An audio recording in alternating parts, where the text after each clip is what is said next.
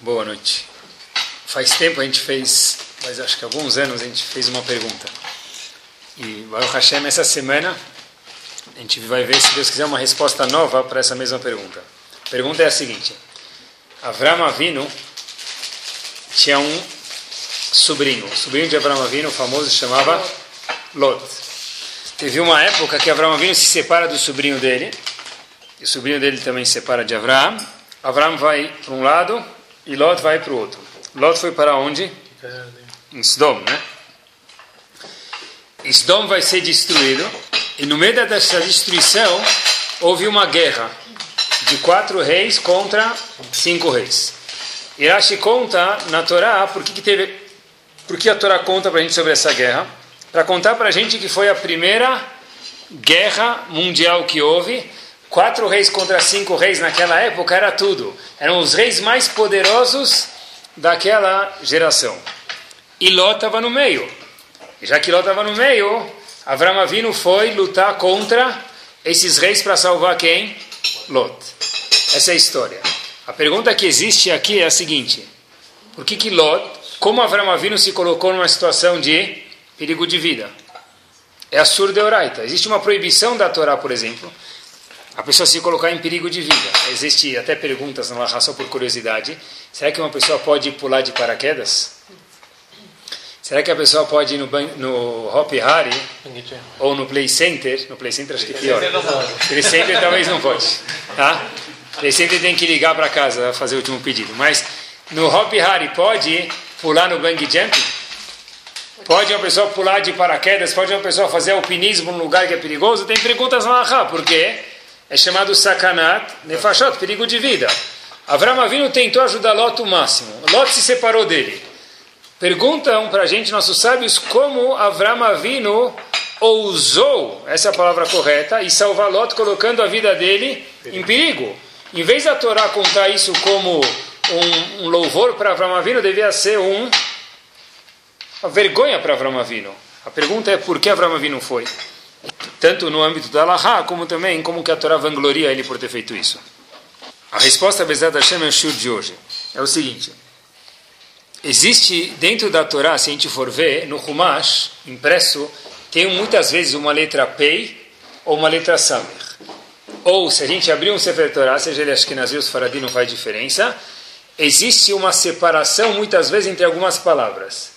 Esse Pei Samer é chamado Petuhaus Tumá, tem alguma diferença entre um e outro, não faz diferença agora, mas é um espaço que tem que ter normalmente de nove letras. Quando termina um assunto, entre um assunto e outro tem um espaço de nove letras. Isso é chamado uma paraxá, um assunto Petuhá, ou uma paraxá, assuntos Tumá.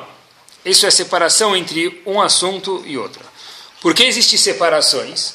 Então a Gumara conta para gente e fala para liten revach le Moshe bonen, para dar um tempo para Moshe Rabbeinu poder digerir, assimilar aquele assunto. Em português, claro, a gente chamaria isso de recreio escolar, tá bom? Férias. Ou quando toca o recreio, recreio durante o dia. Dá um tempo para o menino, para a menina, para o jovem ou para a criança assimilar o que ele estudou. Se ficar uma aula atrás da outra, não vai aguentar. Talvez assim já não aguenta, com uma aula atrás da outra vai ficar mais difícil ainda.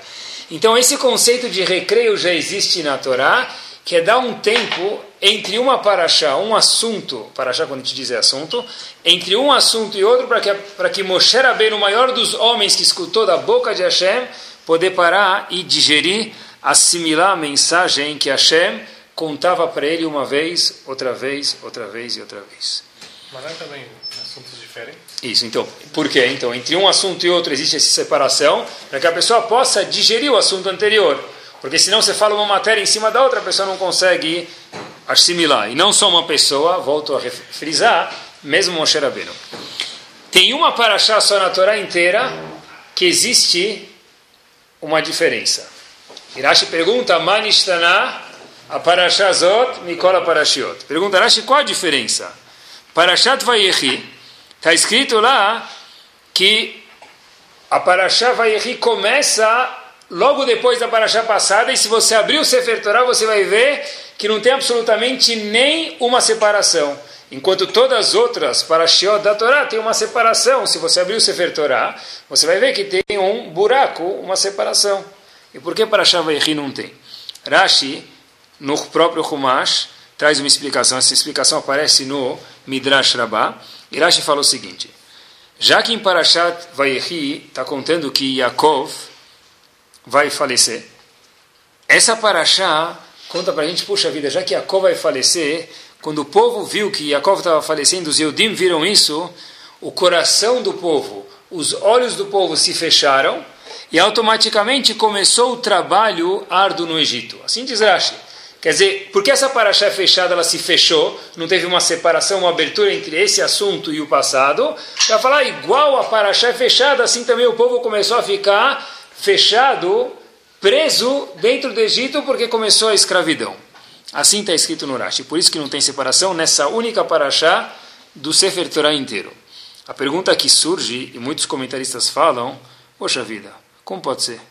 O próprio Rashi em Sefer Shemot conta para gente quando começou o povo judeu a ser escravizado, só depois que morreu todos os doze filhos de Yaakov. Até não morrer o último filho de Yaakov, o povo judeu não foi escravizado. Perguntam os comentaristas por Rashi, epa, como aqui em Parashat Vayechi Rashi explica que a razão que, é um Midrash, né? Que a razão que o povo foi escravizado é porque Yaakov morreu.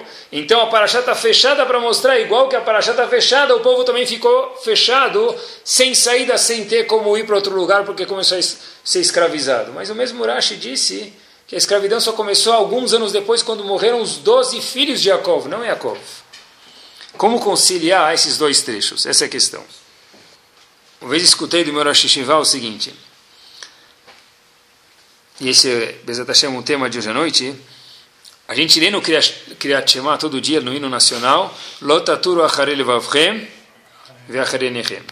A pessoa não deve seguir os olhos dele para o caminho mau. Quer dizer, Hashem está falando para a gente, olha, o olho pode ter um propósito bom, ou o olho pode ter um propósito mau.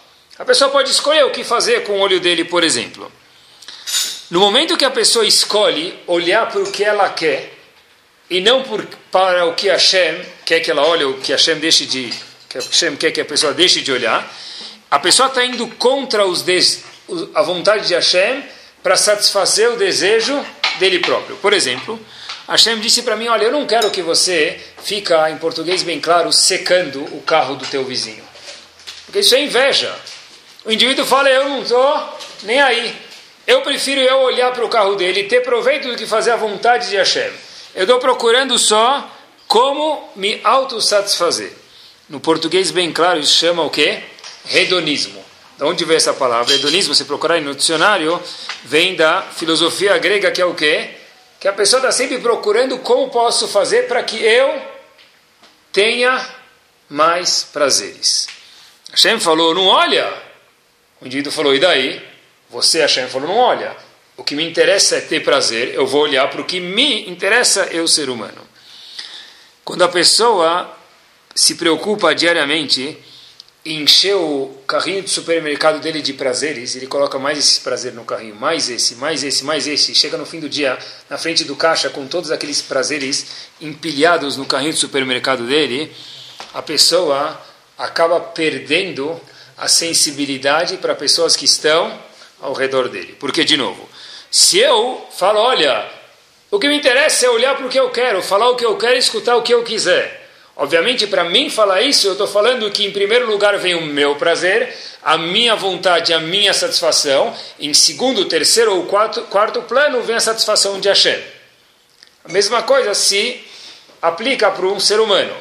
Se eu estou preocupado com o meu prazer, Pode ter pessoas que têm uma outra vontade, mas o que interessa é o que eu quero. Por exemplo, se eu estou com calor, o que interessa é que o meu ar-condicionado fique no 17 graus Celsius, porque eu estou com calor. Mas você não está com calor, vai dormir no quarto do lado, o problema é teu, eu estou com calor.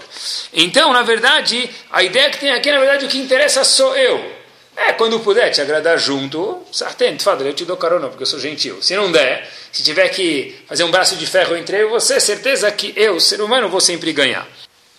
sendo assim, o que acontece é o seguinte: a pessoa, quando está pensando sempre nesse, nessa cultura hedonista de sempre ter os prazeres dele e pensar em si próprio, tem um prazer aqui, tem um problema aqui. O problema aqui é o seguinte: a pessoa, quando pensa muito em si, ele acaba virando até um animal. Como a gente prova isso? Obviamente que é uma situação não para a gente julgar, mas é uma situação que a gente já viu isso. Graças a Deus, não ao vivo, mas uma vez filmado, ou já escutou, ou já leu sobre isso. Segunda Guerra, um alemão, Imachemov Zichro, joga no chão uma sopa.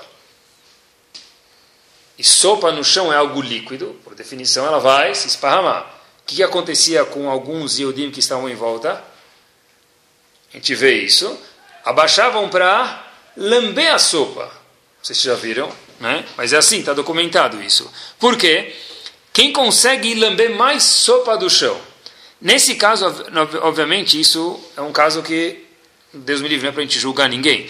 Mas gente entender, quando a pessoa está preocupada com si própria, a pessoa acaba saindo do nível de ser humano e abaixa para o nível de, de um animal.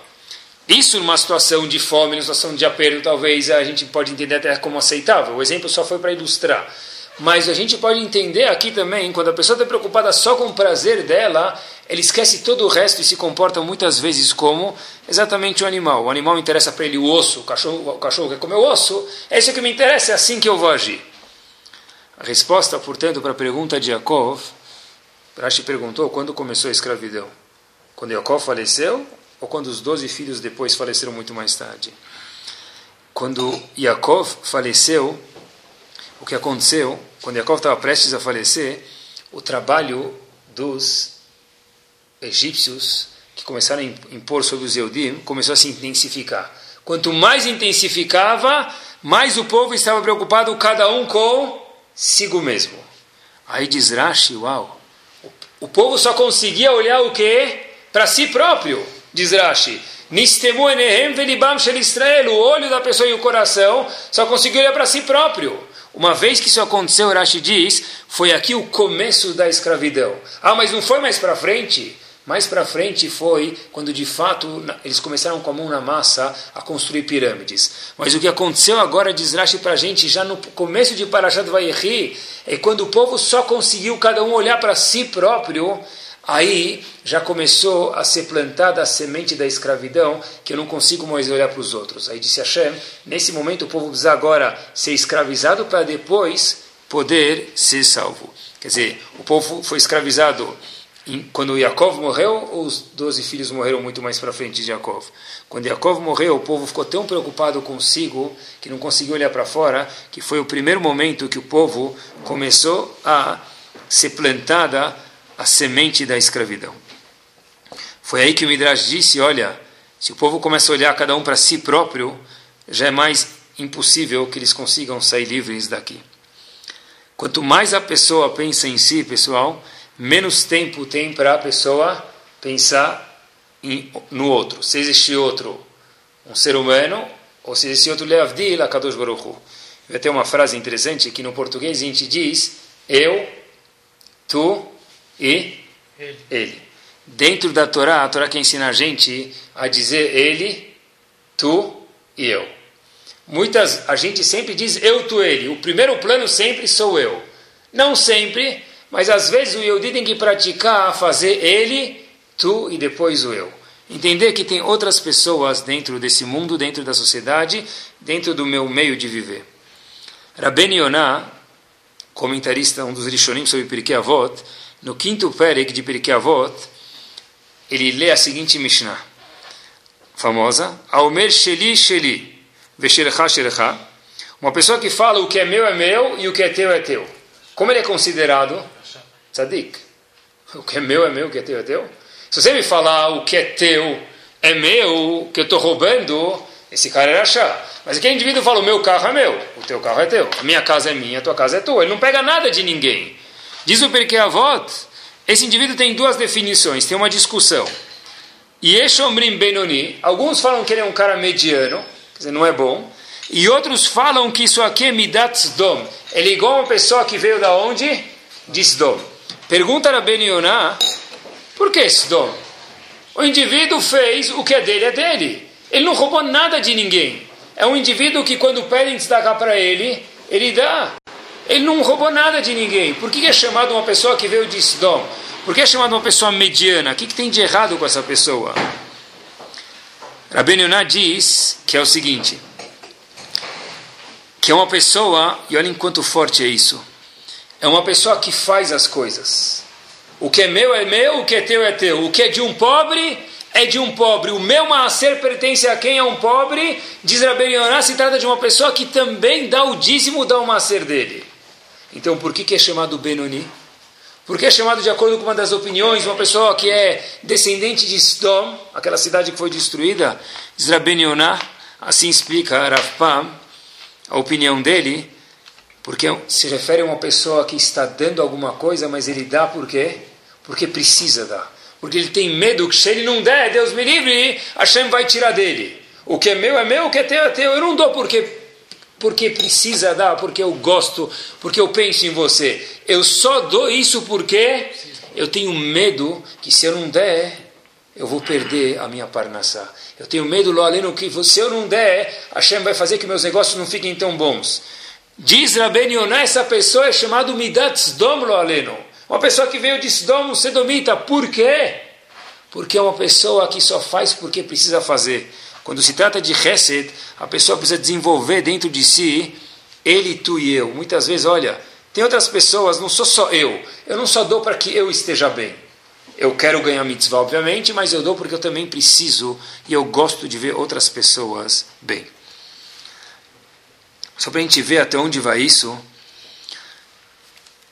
está escrito no Midrash, que fala sobre Megilat Echa, e Megilat Echa conta sobre a destruição do Betamigdash, está escrito que quando Hashem foi destruir o Betamigdash, obviamente que Hashem não tem corpo, mas para que a gente possa entender, o Midrash conta dessa forma, Hashem começou a chorar. E Hashem viu o Betamigdash, que a própria casa de Hashem, o templo sendo destruído, Hashem falou, aonde estão os Levim que ontem estavam trazendo o Korbanot? Aonde estão os, os Koanim, melhor dizendo, que estavam ontem trazendo o Korbanot? Aonde estão os Levim que ontem, alguns minutos atrás, estavam cantando quando os Korbanot eram oferecidos? E Hashem diz, eu avisei para o povo e eles não fizeram chuva. Hashem fala, puxa vida, mas ainda assim eu estou com dor. E Hashem fala para Moshe Rabbeinu, Moshe Rabbeinu, chama Avram Avinu. E Avram Avinu vem falar com Hashem, Hashem fala para Moshe Rabbeinu, você tem algum argumento? Avram diz, eu tenho, assim conta o Midrash. Puxa Hashem, eu fui sacrificar meu filho, o meu único filho, no mérito dele, faça você Hashem que o quê? Que pare de destruir o Betamigdash. Hashem diz não. Logo depois, Hashem fala para Moshe Rabbeinu, tem mais alguém? Hashem fala, claro que tem, tem Yitzhak Avinu. Veio Yitzhak, Isaac disse para Hashem: Olha, Hashem, eu me prontifiquei com 37 anos de idade deitar no Misbeach, no altar e ser um sacrifício para você. Nesse mérito, Hashem, cuida do Betamigdash. Hashem diz não. Em terceiro vem Yaakov. Yaakov fala para Hashem: Hashem, quantas vezes o meu sogro foi malandro comigo? Inúmeras. Perguntou Yaakov para Hashem: quantas vezes eu fui desonesto com ele? Nenhuma. No mérito da minha honestidade, Hashem poupa o Betamigdash. Hashem diz não. Vem mais dois personagens. Moshe Rabbeinu fala para Hashem: olha, olha, deixa eu falar agora, Hashem. Eu fui salvar o povo e nem tive o mérito de entrar em Israel. Nesse mérito, por favor, Hashem, poupa o Betamigdash. Hashem diz não. Até que vem uma pessoa final um personagem final, Rachel. Rachel vem e diz para Hashem, olha Hashem, eu dei os simanim, aqueles sinais, para minha irmã Leá. Se não fosse que eu passasse o código para ela, o que ia acontecer? Yaakov, na noite do casamento, ia perceber que era quem? Que era ela, Leá, e não eu, e ela ia se envergonhar. Eu perdi o marido que eu estava esperando por sete anos, Entreguei ele para minha irmã. Nesse mérito, Hashem, poupa o Betamigdash. Diz a Kadosh Baruch Hu, por Rachel, Veshavu, Banim, Ligvulam. O povo vai voltar alguma vez eu prometo que esse povo vai voltar de volta para o Betamigdash, vai ter um Betamigdash no mérito de Rachel. A pergunta é, o que, que Rachel tem que eu não tenho? Perguntou Yitzhak, perguntou Abraão, perguntou Moshe Rabbeinu. O que ela tem de especial? Todos nós temos méritos, disseram eles. E por que Rachel de verdade foi a única nesse, nessa ocasião que foi escutada? A resposta é que Rachel tinha uma coisa em especial. Rachel conseguiu, na hora de dificuldade, falar: Puxa vida, eu estou esperando por um marido por sete anos, mas Rachel conseguiu abrir a mão do meu eu para o ele. O ele de Rachel foi Leá. Esse mérito de abrir mão pelos outros foi o que fez a Kadosh Baruch falar o Betamigdash está sendo destruído, mas eu juro, disse Hashem, que algum dia vai voltar. No mérito de quem? De alguém que sabe abrir a mão de si próprio, abrir mão dos seus prazeres para ver outras pessoas se sentir bem. A Gemara fala para a gente, pessoal, em Psachim, o seguinte, Kufte Zainamudbet. A Gemara fala o seguinte, a primeira brachá da Midah, como que ela termina? Baruch Hashem, Magen. Por que não Magen Yitzhak e não Magen Yaakov? Diz o Talmud, Avram Avinu, vai ser com você que vão Chotmim, vai ser a Hatimah, vai terminar. Não com Yitzhak, não com Yaakov, a gente aprende de um passugo, então a gente diz Baruch Hashem, Magen Avram. Essa, essa é a explicação assim do Talmud. Tem um, tem um Rav que veio nos anos de 1800, chamado Ravitzvi Elimelech Midinov. A obra dele, ele é mais famoso pela obra, é chamado Bnei Sashar. Ele diz o seguinte: o que, que, é, que quer dizer Bechachotmim? Que a brachá final vai ser com Abraão. Não somente que a brachá final da Midah vai ser com Abraão, tá certo isso, Masbut. Mas dizer um passo adiante, Chotmim, a palavra Hatimah quer dizer o quê? Final. Não é? Que a gente fala que tem Yom Kippur, tem a Hatimah, é o final.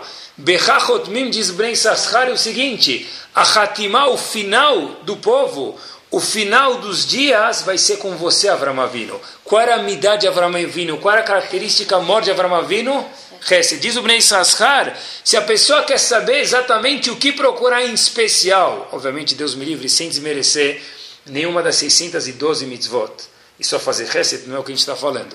Mas, se a pessoa quiser saber qual é a Hatimah, qual que é o final, diz o Talmud, assim explica o, Bnei Sashar, é com você vai ser a Hatimah. Quem é você? Avram Avinu, Avram que representa a unidade de Chesed. Eu vi uma história de uma família que foi viajar de Washington para Muncie, dentro dos Estados Unidos. Erev Yom Tov, entra com a família no carro, e era Pesach, estavam indo passar a segunda metade de Pesach na casa dos pais. Obviamente, quando viaja uma família grande, já é um carro grande. E uma família grande, em Pesach, o carro grande já fica pequeno. Porque tem que levar comida, tem que levar fralda, tem que levar roupa, tem que levar roupa de Shabbat, de Yom Tov, de Hol, de todo aquele, aquele script que a gente já conhece. Após alguns quilômetros de estrada, Erev Pesach, eles lembram que esqueceram um remédio. Remédio do quê?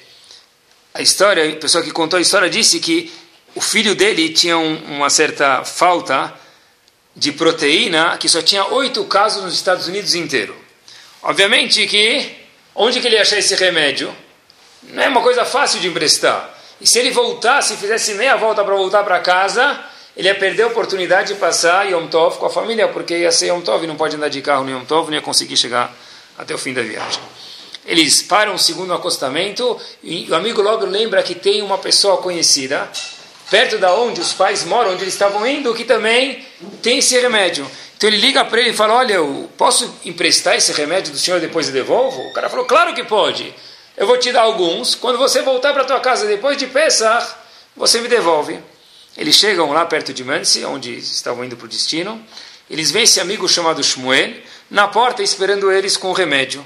Só que junto com o remédio tinha um chocolate e umas revistinhas para dar para as crianças passarem o resto da viagem tranquilas. Então o indivíduo foi gentil, não só que trouxe o remédio, como impressor também deu um chocolate e algumas revistinhas. Eles estavam indo embora, agradecendo a pessoa que deu o remédio, e veio umas criancinhas correndo lá atrás. Quem era? Era o filho desse próprio Shmuel. com aquele ônibus escolar americano, aquele ônibus amarelo. Né? Aquele ônibus escolar americano pequenininho, um matchbox pequeno. O indivíduo vai lá e vê o filho da pessoa que está no carro, vamos chamar de Reuven, vê o filho de Shmuel, que foi aquele que estava emprestando o remédio, com o carrinho, o ônibus, pequenininho. Ele começa a chorar. Aí o dono da, o cara que estava no carro falou: Olha, a gente já pegou o remédio dele, já pegou o chocolate dele, já pegou o gibi dele. Chega, deixa o carrinho com o menino. E o menino, filho de Shmuel, começa a chorar. Filho do Shmuel, que é o indivíduo que está emprestando o remédio, que estava com um carrinho, um matchbox na mão, começa a chorar. Aí o dono do carro, o Reuven, fala, olha, vamos embora, porque a gente já pegou emprestado, já está fazendo o menino chorar, já deu, antes que ele pegue o remédio de volta. Vem o pai daquele menino que estava com um carrinho amarelo na mão, vem aquele mesmo moço que foi emprestar o remédio e falou o seguinte: Meu filho não está chorando porque teu filho quer o carrinho dele. Meu filho está chorando porque ele veio correndo com o carrinho dele, ele viu que teu filho gostou, ele quer dar para o teu filho, só que você, sendo gentil, não está querendo deixar o teu filho aceitar. Meu filho está triste porque ele não está conseguindo ter o mérito de poder dar o carrinho para o teu filho. Uma história que parece de um malach, não é de uma criança normal. Não é? E não só isso, o, menino que escreveu, a pessoa que escreveu a história pessoal não colocou o sobrenome, não fez para se vangloriar, mas escreveu que esse carrinho o menino tinha ganhado alguns dias atrás por ter encontrado o Afikoman no ceder de Pesach. É contra a natureza infantil. Ah, depende. Boa, adorei essa pergunta. É contra a natureza infantil, adorei essa pergunta. Eu pensei nessa história, tem duas opções. Ou ele não gostou do carrinho, como alguns falaram. A segunda opção é a seguinte: quando a gente vê um pai que Pesach ligam para ele pediu um remédio emprestado e o pai estava na porta esperando as visitas chegarem. Não trouxe só um remédio, como trouxe um chocolate e trouxe uma revistinha. Parece que é alguém que gosta de fazer isso. E por osmose, pessoal, por inércia, quando os pais são pessoas que dão, os filhos saem assim. Os filhos não conseguem sair diferente. Se vocês verem, eu conheci Baruch Hashem e conheço pessoas que adoram fazer reset. Quando a gente se encontra com uma pessoa assim, a gente sai querendo ou não contagiada. Nem que seja, digo para mim mesmo, de vergonha que a gente não é assim, a gente fala, puxa vida, essa pessoa pensa tanto nos outros.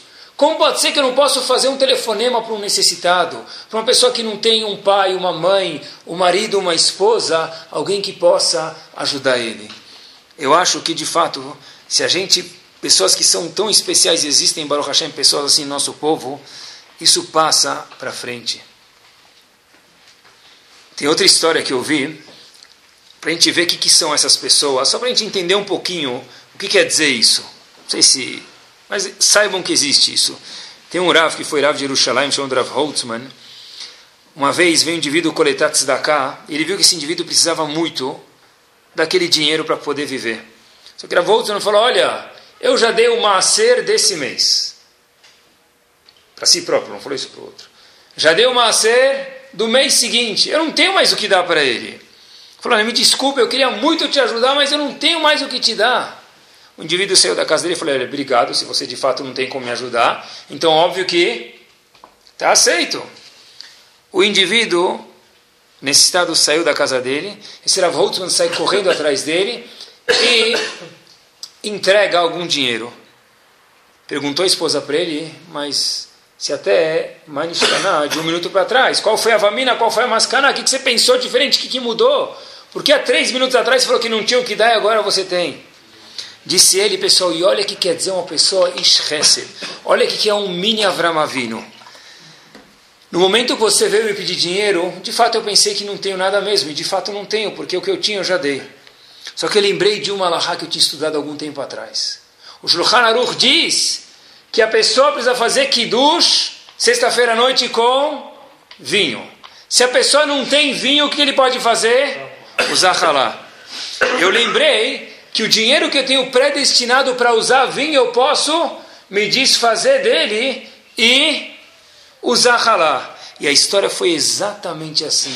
esse indivíduo, esse faísca de Avram Avinu, Rav Holtzman, por 15 anos não fez kiddush no vinho,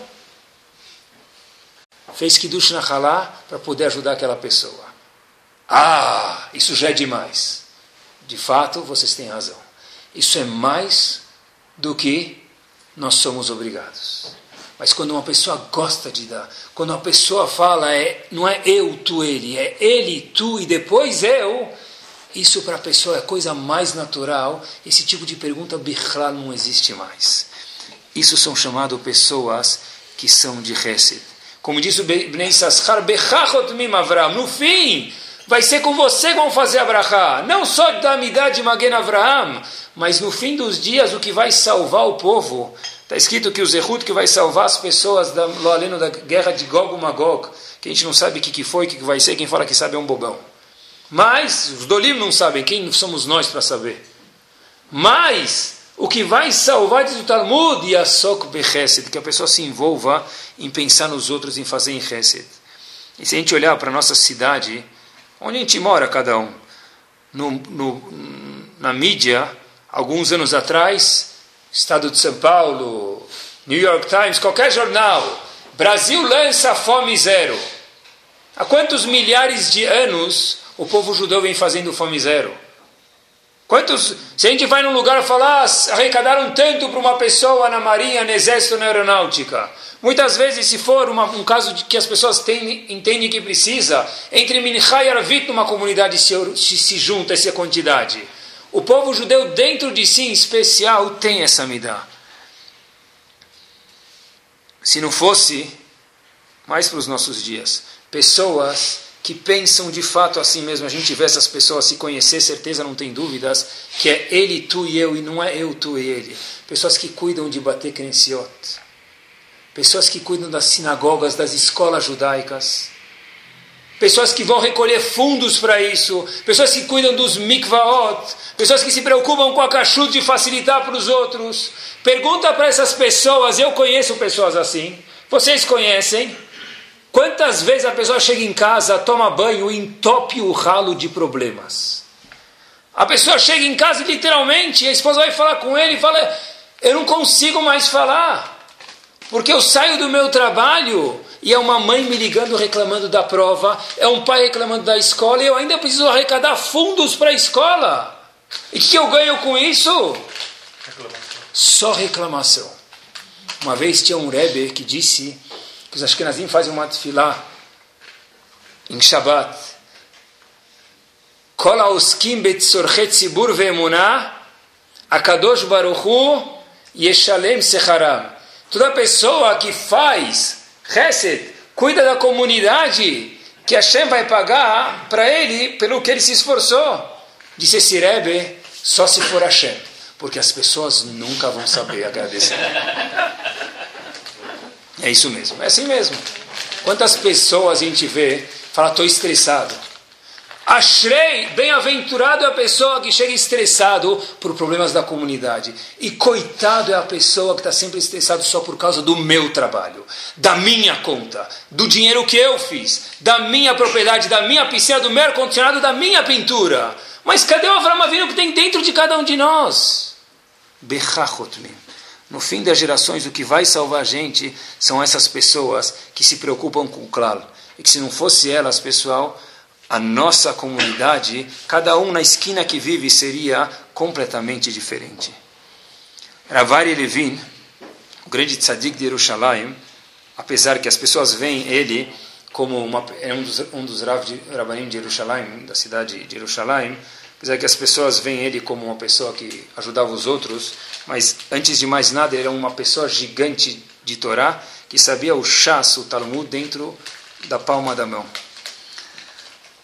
Uma das coisas que ele fazia, ele era famoso em, par excellence nisso, era que Ravai Levin visitava as pessoas nas prisões.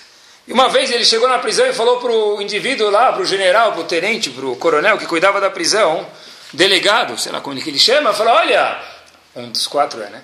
Falou para ele, olha, Habibi, esse Eudi que está aqui na prisão em Israel, ele errou, mas ele não merece tanto o que está acontecendo com ele. O delegado falou, de fato, doutor, Rabino, ele não merece tanto. Tá sujo lá o lugar dele. Vamos fazer alguma coisa. O delegado falou, concordo, ele errou, ele tem que ficar atrás da cela, mas tanto ele não merece.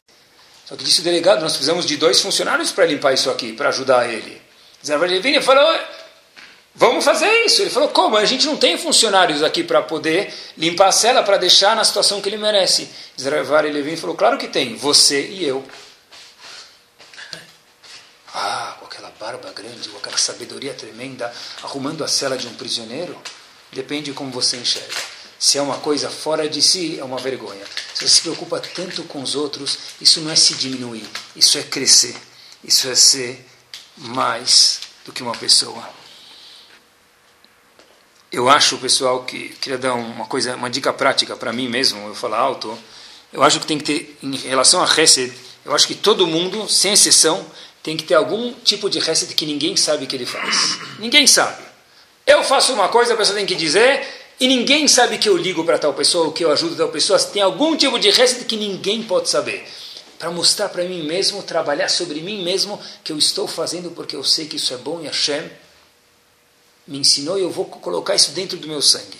Mas eu acho também que tem que ter outro tipo de reset, que é o reset que nossa família precisa ver.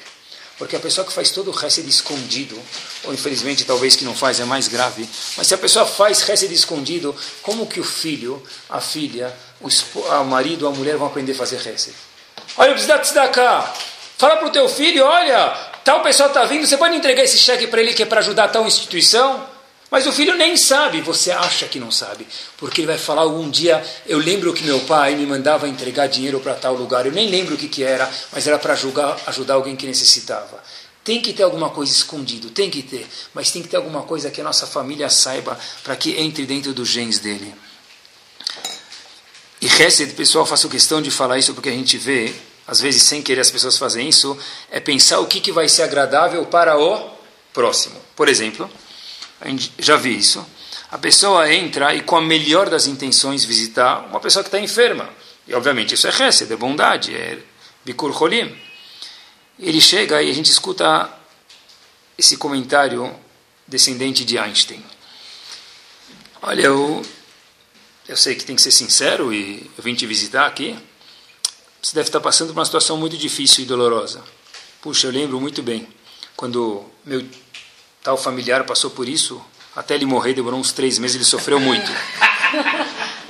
Foi consolo assim, você deve estar sofrendo, empatia aqui, né? né? Então, esse tipo, peraí, agora eu estou me sentindo melhor, porque eu já me aliviei agora. Né? Espera aí, e como ele está se sentindo? O problema é dele, eu já vim fazer aqui a minha mitzvah. Se perguntar amanhã no CNIS, você foi visitar tal pessoa, obviamente que eu posso falar o quê? Eu fui. O resto é pensar nele e não em mim. Pessoal, eu estava eu estava terminando de preparar esse shiur no avião, estava voltando do Rio de Janeiro ontem, e eu sabia que não tem muito tempo ainda a preparar hoje, então eu estava terminando de preparar, precisava de algumas horas, eu aproveitei usar a mesinha do avião para escrever alguma coisa. E de repente, abaixa eu, vocês vão falar que é mentira, mas quem for pegar a ponte aérea, São Paulo, Rio, Pelatã, vai ver essa propaganda. Abaixa aquela televisãozinha na frente, Atenção para os procedimentos de segurança. E começa a falar, lá já ninguém mais aguenta, por isso que acho que a mulher nem fala, mas já é uma gravação, que Baruch Hashem, a gente que não precise, já decorou aquelas informações. Aí aparece uma propaganda de alguma coisa e aparece uma frase lá. Dividir é multiplicar. Falei, cara, é incrível. Esse é o shiur do avião.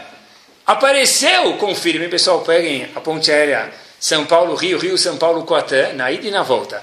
Dividir é multiplicar. E é isso mesmo. Talvez esse é o show de hoje. Quanto mais se divide com o outro, mais se multiplica. É isso mesmo.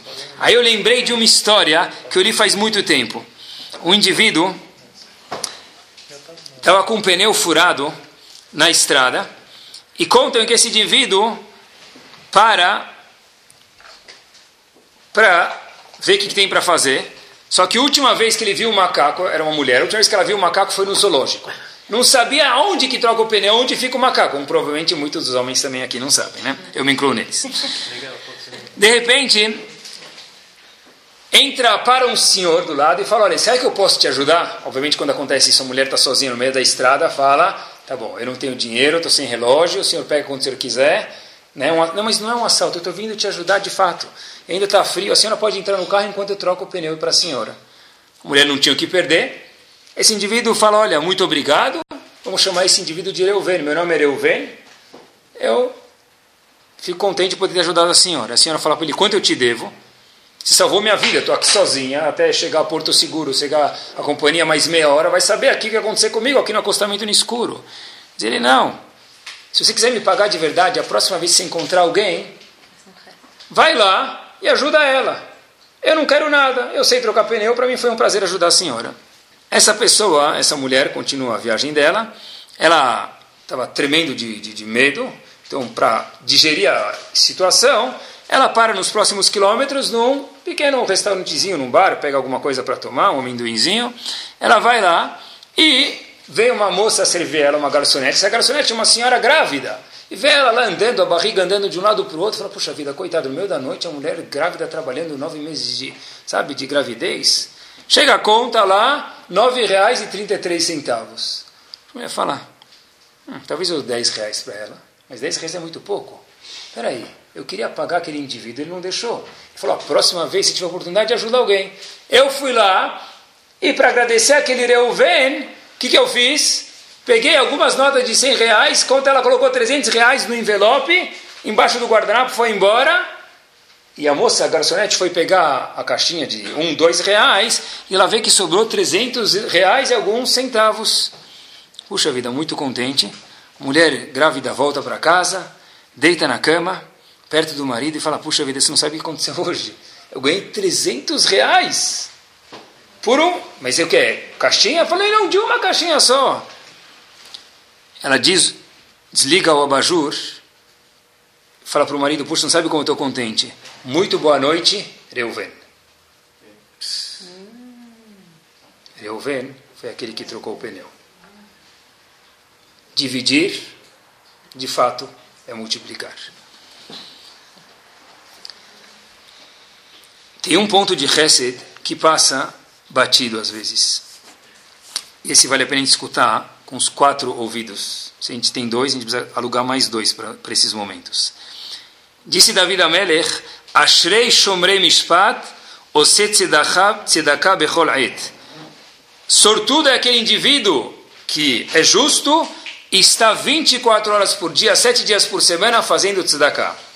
Pergunta Agmará Ktuvot, epa, vechi evshar lasot tzedakah bechol et? Será que é possível fazer tzedakah a cada momento? Como David Amelech falou, bem-aventurado. Bem-aventurado é o homem que sabe voar. David Amelech nunca ia falar isso porque um homem, por enquanto, ainda não sabe voar. Então, como David Amelech falou, bem-aventurado é o homem, a mulher é o ser que está 24 horas por dia fazendo tzedakah. Não existe isso. A pessoa tem outras ocupações. Diz Agmará, existe sim. Quem é esse indivíduo? Darshu Rabotenu, Shebe Yavne, falaram sábios de Yavne, Ve'amre Lerabi Lazar, Ze Azan Banavu Bunotav Kshem Ktanim. Quem é o indivíduo que faz daqui 24 horas por dia é aquele que cuida dos seus filhos e das suas filhas quando são pequenos.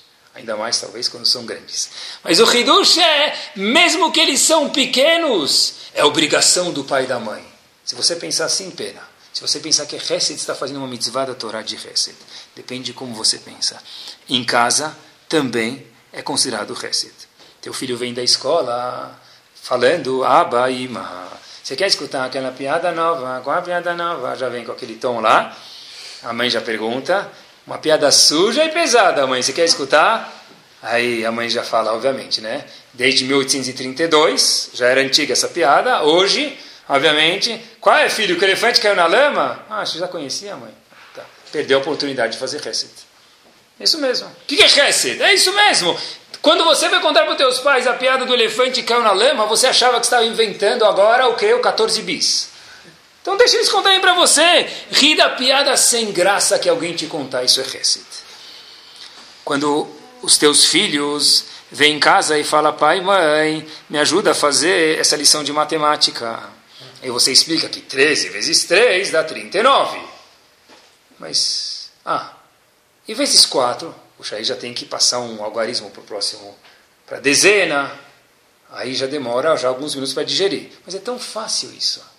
Você não consegue entender, meu amigo? 13 vezes 4 faz as contas, é fácil! Aí depois de 36 segundos, né, na Band News eles falam em 20 minutos tudo, tudo pode mudar. A gente fala em 20 segundos tudo pode já desabar. Depois de 20 segundos, mas é, mas é para não falar burro, vai, mas não deu para entender que não é? Isso, pessoal, é chato, é de verdade. Para quem já sabe, de fato é chato. Mas isso é chamado Hesed. Acordar um filho de manhã, mesmo que ele é preguiçoso ou ela é preguiçosa de um jeito agradável, é chamado Hesed. Disse David Ameller, isso é chamado bem-aventurada a pessoa que faz Hesed 24 horas por dia. Disse David Ameller, se refere a como você cuida com eles. E um passo final referente a Hesed, só para terminar, a Torá conta para gente em relação a Avram Avinu. E a gente vai responder a pergunta que a gente fez no começo do Shur Bezat Hashem. Avram Avinu vai se separar de Lot. A gente conhece a história. E o Passuk fala, fala, olha, conta. Avram Avinu falou para Lot, se você quiser, Lot, escolhe a direita, eu vou para a esquerda. Se você quiser a esquerda, eu vou para a direita. Vamos separar eu você, Lot. A gente não precisa mais ficar junto, já não dá mais para a gente ficar junto. Logo depois, Hashem vem conversar com Avraham.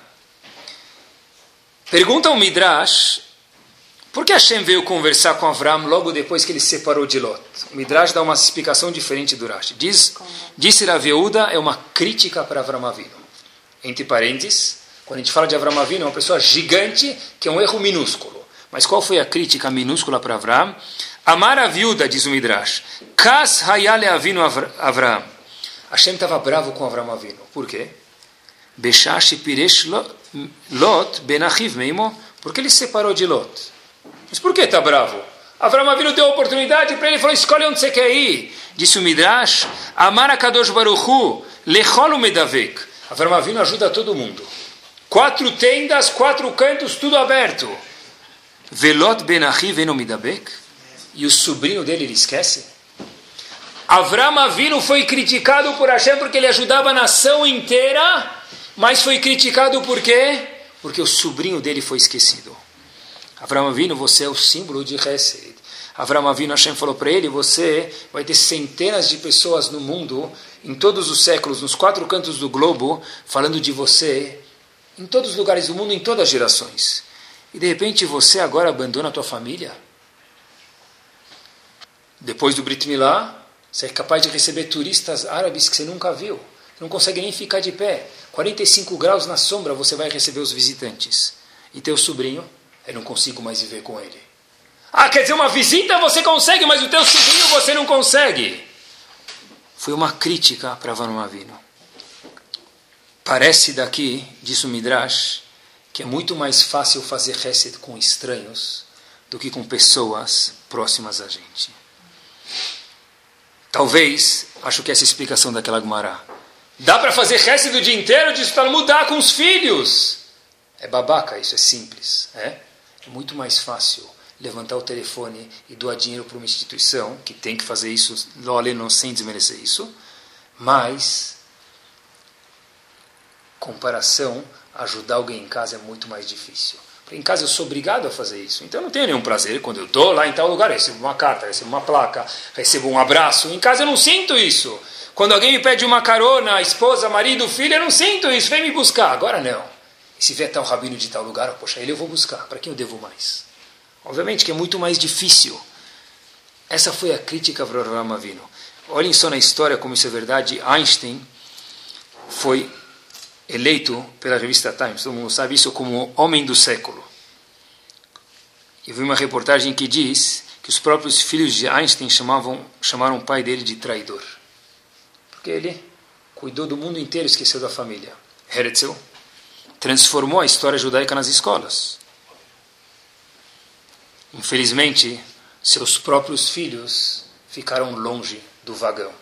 Foram parar em lugares bem distantes ao que o mínimo de Torá é necessário. Beethoven compôs a nona sinfonia. E obviamente que é um prazer escutar aquilo. Parece que os filhos dele contam que eles tinham muito desgosto com o pai que eles tinham. E por último, Marx, obviamente, prezava a igualdade entre as pessoas. Claro! E a história diz, escrito e documentado, que a doméstica que trabalhava na casa dele era sempre paga depois da hora do salário que vencia. É muito mais fácil você sair na rua e prezar a igualdade.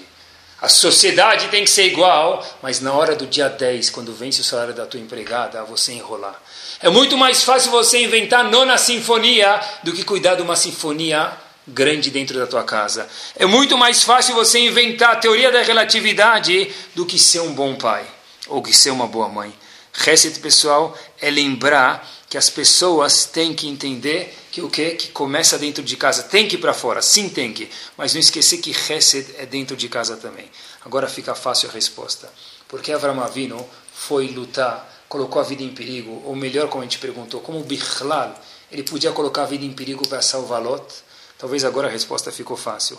Avram Avinu fez um erro minúsculo que a gente mencionou, diz o Midrash, que ele abandonou o sobrinho dele. Ele salvou o mundo inteiro, fez bondade com todo mundo, menos com quem? Com o sobrinho dele. Avram Avinu logo depois percebe o erro porque ele era um gigante. Ele falou, eu vou colocar minha vida na linha para salvar quem? Uma pessoa muito próxima de mim. Talvez acho que essa é a resposta, como Avram Avinu colocou a vida dele em perigo para salvar Lot. Por quê? Porque ele percebeu esse pequeno erro que ele fez. Que Bezat Hashem, a gente possa entender, de fato, pessoal, quanto mais a gente divide, mais a gente multiplica. De fato mesmo, não só porque a gente vai receber isso, o Pachuto que a Kadosh Baruch sempre paga para as pessoas, mas a pessoa própria, quando ela se expande, ela fica maior, ela vive mais alto, ela vive melhor, ela vive as coisas de uma forma mais gostosa, e que Bezrat Hashem, como o Talmud disse, a gente mencionou, Bechachotmim, com isso que Hashem vai fazer a Hatimah, que a gente possa de fato apreciar na nossa comunidade as pessoas que se dedicam aos outros, elogiar eles e dar uma pequena força para eles que a gente pode dar, Bezat Hashem Hashem possa falar, olha, no mérito de cada um de nós que melhora no Chesed, Hashem possa trazer a Hatimah verdadeiramente.